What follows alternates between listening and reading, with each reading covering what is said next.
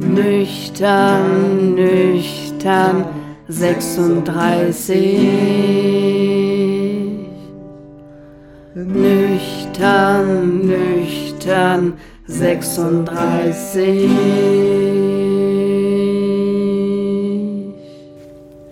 Herzlich willkommen zur dritten Ausgabe von Nüchtern 36, dem Berlin-Kreuzberg-Podcast. Heute am Mikrofon Andreas Pagela und Hilde Haberland. Heute melden wir uns mit einer Reportagesendung. Wir berichten nämlich über eine Solidaritätskundgebung für den Buchladen Kisch und Co. auf der Oranienstraße. Ja, und da ist wirklich einiges passiert und ich denke, wir konnten die Atmosphäre vor Ort ganz gut einfangen, oder? Denke ich auch. Und deswegen gehen wir gleich einmal in unseren ersten O-Ton. Da haben wir uns nämlich unter den Aufbau gemischt. Eigentlich ein schöner Nachmittag in Kreuzberg, ein perfekter Nachmittag in Kreuzberg, oder? Ja, würde ich auch sagen. Vor allem das Wetter ist einfach mega entspannt und die Leute sind, ja, ist alles eine angespannte Situation für Kisch und Co., muss man sagen. Ne? Man hofft, dass es gut läuft heute, dass die äh, Veranstaltung nicht abgebrochen wird und ja. Und man hofft natürlich, dass Kisch und Co. bleibt. Das ist ja das Wichtigste heute, weswegen wir hier sind. Genau, ja, ja, die Veranstalter haben uns auch schon gesagt, es ist natürlich klar, man weiß jetzt nie bei so einer Kundgebung, wie die dann letztlich verläuft, vor allem weil hier die Oranienstraße auch relativ eng ist. Es ist einfach ein schwieriger Platz, um ihn auch zu bespielen, auch wenn man eine Genehmigung hat. Man weiß jetzt gar nicht, wie viele Leute kommen, was für Probleme wird es geben, auch durch Corona. Und dann kann man den Abend los auf sich zukommen lassen. Stimmt. Jetzt haben wir schon ein kleines Problem. Der Techniker will durch und es ist viel, viel Verkehr, wie man wahrscheinlich hört. Also ich bin eigentlich auch schon wahnsinnig gespannt, wann es hier eigentlich abgesperrt wird, weil hier fahren Busse, Autos und ja, irgendwie alles so aufgekratzt jetzt irgendwie gerade in der Sekunde. Wie heißt du denn? Ich heiße Philipp, ich bin von Bisimkiez.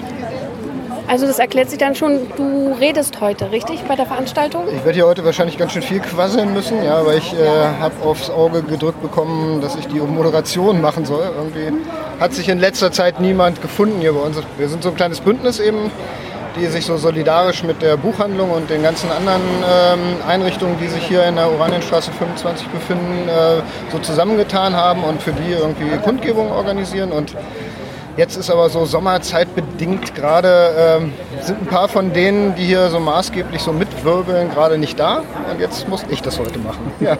Von daher werdet ihr, wenn ihr die ganze Zeit da seid, ziemlich viel mich heute reden hören. Aber das kennt ihr ja wahrscheinlich als Radiomacherin. Ja, natürlich. Ähm, aber du hast es schon öfter gemacht? Also so Kundgebungen geredet vor Leuten? Also ich habe schon öfter auf Kundgebungen jetzt in den letzten fünf Jahren so vor Leuten geredet. Am Anfang äh, hat mir das auch überhaupt gar keinen Spaß gemacht. Mittlerweile kann ich sagen, okay, ja, ich bin jetzt nicht die super Rampensau, aber jetzt so eine gewisse Routine kriegt man, wenn man so über die Jahre immer mal wieder so Kundgebungen und Demos anmeldet. Und dann, klar, da musst du halt auch als Veranstalter natürlich irgendwie auch was sagen. Hast du auch was zu sagen, sonst würdest du es ja nicht anmelden. Und was glaubst du, ähm, bringt es was jetzt hier zu sein heute? Also von Protest wegen mäßig? Ja, das hoffe ich doch sehr. Also ähm, einmal haben wir natürlich die Hoffnung, dass ähm, über die Öffentlichkeit, die dadurch hergestellt wird, irgendwie sich die Eigentümer, das ist ja so ein etwas undurchsichtiger äh, Fonds, der in Luxemburg sitzt und von Familienanwälten aus Liechtenstein verwaltet wird. Wir nehmen an, äh, da steckt die Knete der äh, Tetrapack-Erbenfamilie Rausing aus Schweden. Die wohnen zwar alle in London mittlerweile, aber so dahinter. Aber ähm, genau, die kriegen das vielleicht mit. Ähm, wenn Leute fleißig ihnen Postkarten schreiben, das irgendwo twittern oder auf Facebook oder auch sonst irgendwie ihren Protest äußern. Und ähm, natürlich hier auch die Nachbarschaft, für die ist das, glaube ich, auch gut. Und was bringt's? Ja, hoffentlich auch ein bisschen Spaß. Also wir haben ja nicht nur irgendwie einen Haufen Redebeiträge, die das so ein bisschen äh, erzählen, worum es hier eigentlich gerade geht, was hier überhaupt in Kreuzberg und in Berlin passiert. Also dieses äh, Häusermonopoly, was hier gespielt wird, mit der Folge, dass eben in den Häusern, die für Millionen Euro irgendwie den Besitzer wechseln, nachher die langjährig dort wohnenden äh, Mieterinnen und Mieter verdrängt werden. Sondern wir haben auch ein super cooles Kulturprogramm, Musikprogramm heute Abend. Ähm, ähm, euch kann ich es ja jetzt schon verraten, ihr sendet es ja jetzt nicht sofort. Also wir haben Merit Becker da, was ich persönlich total cool finde, weil ich sie irgendwie großartig so als Multi, was weiß ich, so Performance-Künstlerin eigentlich so. Ne? Also sie macht ja nicht nur den Tatort, sondern eben halt auch, glaube ich, ganz schöne Musik ähm, da haben, sondern wir haben auch die Band Mutter, Ähm, keine Ahnung, die kannten jetzt nicht alle in meinem Freundeskreis, aber viele dann doch. Ist so ein Urgestein, genau. so, gerade hier so aus Kreuzberg und Berlin.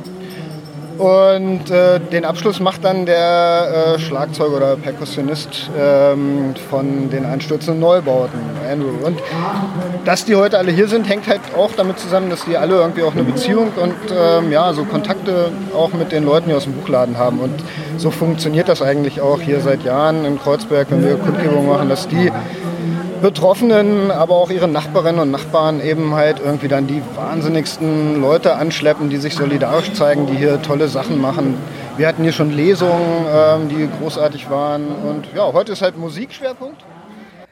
Das war übrigens, er hat sich auch vorgestellt, der Moderator der Veranstaltung und es wurde wirklich ein volles Programm. Ja, man hat im Hintergrund richtig die Aufregung gespürt. So vor der Show, Atmosphäre finde ich ja immer sehr inspirierend. Ja, als ich gerade nochmal den O-Ton gehört habe, war das hat richtig geknistert so im Hintergrund. Hm, und an den teilnehmenden Künstlern hat man auch wirklich sehr gut gesehen, wie groß die Bedeutung von dem Buchladen Kisch und Co. ist. Wirklich viel mehr als ein Buchladen, ja. Und so war auch die Location übrigens. Die haben auf dem Bürgersteig vor dem Buchladen gespielt, alle. Und das war einfach ein fantastisches Bild. Ja, und wir haben auch mit einigen Besuchern gesprochen vor der Demo, was ihr persönliches Anliegen ist. Also ich wohne in Kreuzberg mhm. und den Buchladen kenne ich schon ganz lange und ich finde ihn total wichtig. Und solche Projekte ähm, kaputt zu machen, ähm, finde ich eine Sauerei. Und meinst du, der Protest heute wird doch etwas bringen? Es bringt nur die Kontinuität von Protesten was. Ein Protest bringt nichts.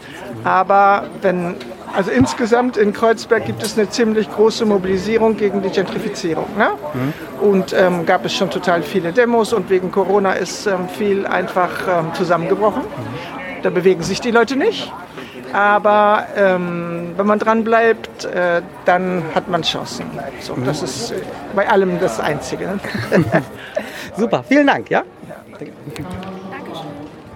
ich stehe jetzt hier mit Annette, die hat ein Transparent, wo drauf steht, gierige Spekulantinnen zerstören Stadtkultur. Annette ist hier auch Gewerbetreibende. Annette, was für einen Laden hast du hier?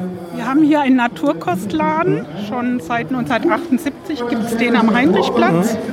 Und äh, ja, wir haben ja die Veränderungen hier in der Oranienstraße natürlich über die Jahre auch mitgekriegt.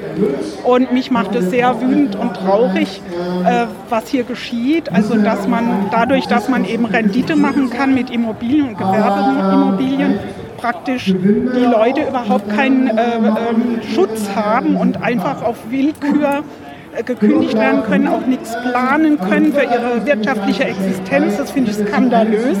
Ja, dass man, äh, man soll ja hier leben von, von dem, was man arbeitet, ja, aber man kann nichts planen, weil man vielleicht im nächsten Jahr raus muss.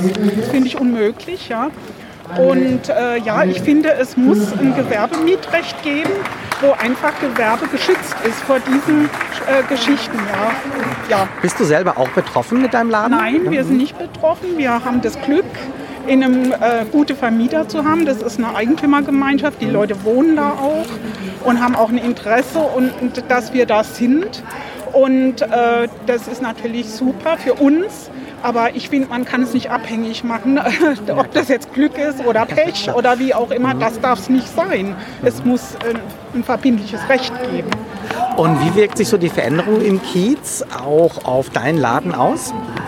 Also unser Laden, gut, der, man merkt es schon, dass natürlich auch eine Fluktuation ist im, im Kiez. Es gibt natürlich immer noch viel Stammpublikum äh, und viele Leute, die ja schon lange im Kiez auch wohnen, auch arbeiten. Aber viele werden natürlich auch verdrängt durch die hohen Mieten. Und dann kommen andere Leute, es kommen natürlich auch mehr Touristen, das merken wir auch. Ähm, ja, das ist so eine Veränderung. Mhm. Ja. Super, vielen Dank. Ja, das waren Margret und Annette. Und diese beiden Gespräche zeigen, wie ich finde, sehr gut, wie wirklich vertieft und auch kenntnisreich sich die Besucher mit den Themen Gentrifizierung und Kreuzberger Identität beschäftigt hatten. Mhm, man hat bei den Gesprächen auch gemerkt, wie komplex diese Fragestellungen sind. Also es geht bei Gentrifizierung anscheinend nicht nur um Wohnraum, sondern auch wie bei dieser Demo um den Mix mit Gewerbe und Gastronomie. Genau, mein ganz komplexes Gefüge, was man immer wieder auch ausloten und neu definieren muss. Und damit haben sich auch die zahlreichen Wortbeiträge auf der Veranstaltung beschäftigt. die wirklich alle sehr persönlich und sehr engagiert waren. Engagiert war übrigens auch die Musik. Andi, super Überleitung. Vielen Dank, Hilde. Habe ich lange dran gefeilt gestern Abend noch.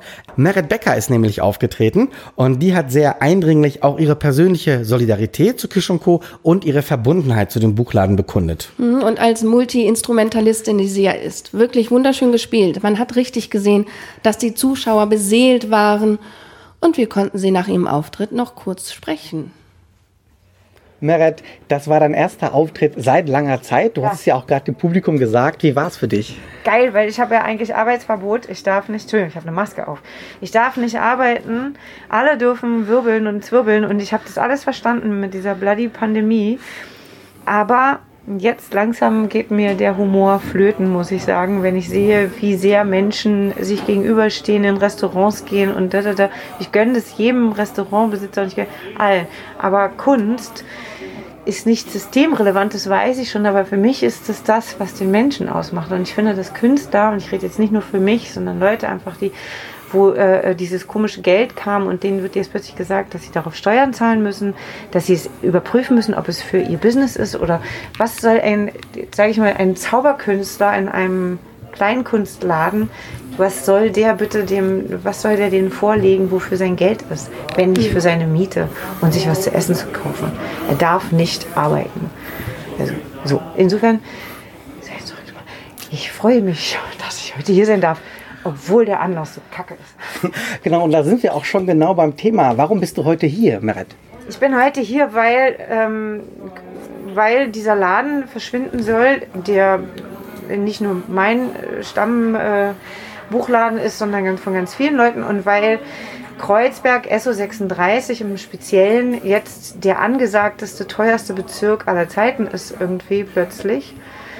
Wo früher man, also wirklich Schulkinder nicht hinkommen durften auf Geburtstagsfeiern und ähm, und das sehe ich nicht ein und äh, sehen wir alle nicht ein, glaube ich. Und es geht ja teilweise noch nicht mal mehr darum, dass hier, äh, dass man sich den Raum teilt mit Leuten, die das jetzt auch schön finden, dass es hier so schön bunt ist, sondern es geht darum, dass das äh, Geschäftemacherei ist und die Räume einfach leer gemacht werden für nichts und für den Kapitalismus, der alles auffrisst, alles.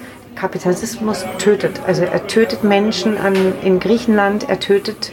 Black Lives Matter hat nichts anderes zu tun als mit Kapitalismus. Dass Juden im Dritten Reich hier niedergemetzelt wurden, hat nichts anderes, also hat, ist der Kapitalismus.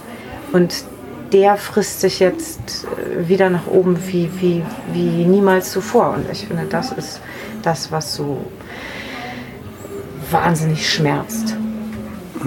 Und bei dem Schmerz höre ich bei dir schon raus. Du hast eine ganz enge Beziehung zu dem Kiez und zu Kreuzberg 36. Ich bin, ich habe mich lange geweigert, also ich bin natürlich immer schon hierher gekommen äh, als Kind und so und mit zwölf, weil ich ja als kleines Bankmädchen durchgelaufen bin und weil ich ja rauchen durfte, ohne dass meine Eltern mich erwischt haben, weil die waren nur nachts hier und nicht tagsüber. Ähm, später habe ich mich so ein bisschen geweigert, hierher zu kommen, weil ich das immer so ein bisschen elitär fand in seiner Verschrobenheit und so. Ähm, dann bin ich irgendwann doch hier gelandet mit meinem Ex-Mann und ähm, habe hier auch meine Tochter geboren. Die ist tatsächlich in SO36 geboren. Und äh, direkt am Mariannplatz. Und ähm, in, also ja, jetzt bin ich selber nicht mehr hier, weil auch ich aus Wohnungen vertrieben worden bin und ähm, möchte bald zurückkommen, weil es mir trotzdem hier jetzt Leute du- durchziehen wie Heuschrecken teilweise. Also die gucken, die gehen da anders durch als ich damals in New York zum Beispiel. Ich bin da durchgegangen und versucht, so zu wirken wie New Yorker. Das machen die hier gar nicht. Das ist so ihrs plötzlich. Und das ist, ja, ein bisschen schräg. Auf jeden Fall ist das so trotzdem mein Zuhause. Ist irgendwie doch so. Was meinst du, ähm, wenn nichts passiert? Wie sieht Kreuzberg 36 in zehn Jahren aus? Er sieht aus wie Westdeutschland. Herzlich willkommen. Zurück. Vielleicht zum Abschluss, wenn du, wenn du einen Traum hättest, was wäre das Beste, was Berlin, was Kreuzberg passieren könnte? Ich glaube, was der Welt passieren könnte, ist das. Noch besser, genau. dass, die, dass der Kapitalismus als das erkannt wird, was er ist, nämlich als ein Arschloch und dass ähm, es ist völlig in Ordnung, schöne Dinge zu besitzen, aber was soll ich denn mit fünf Swimmingpools? Fucking hell, why? Und was soll ich mit der ganzen Kohle? Nein. Ja, make love, not war. Ich weiß nicht, was ich sagen soll. Es ist einfach, ähm, Kapitalismus ein Arschloch und der wird abgeschafft. Merit, vielen Dank. Ein besseres Schlusswort wäre uns, glaube ich, nicht eingefallen. Danke vielen Dank, ja? Danke sehr. Danke euch. Ja, Andi, dein Fazit von dem Abend? Für mich war es das Maifest im Kleinen. Also wirklich, jetzt muss ich mal meine journalistische Unabhängigkeit vergessen. Ich bin wirklich begeistert gewesen. Ich fand es auch toll. Und es bleibt natürlich abzuwarten, ob und was der Protest auch bringt. Ich glaube, das werden wir dann von Nüchtern 36 aus begleiten. Das werden wir auf jeden Fall machen. Und damit, glaube ich, ist es für heute aber Zeit für uns aufzuhören zu reden und zum Abschluss einmal in den Auftritt von Meret Becker reinzuhören. Das war die dritte Ausgabe von Nüchtern 36. Am Mikrofon Andreas Pagiela und Hilde Haberland. Und in der Regie und Redaktion war Ina B.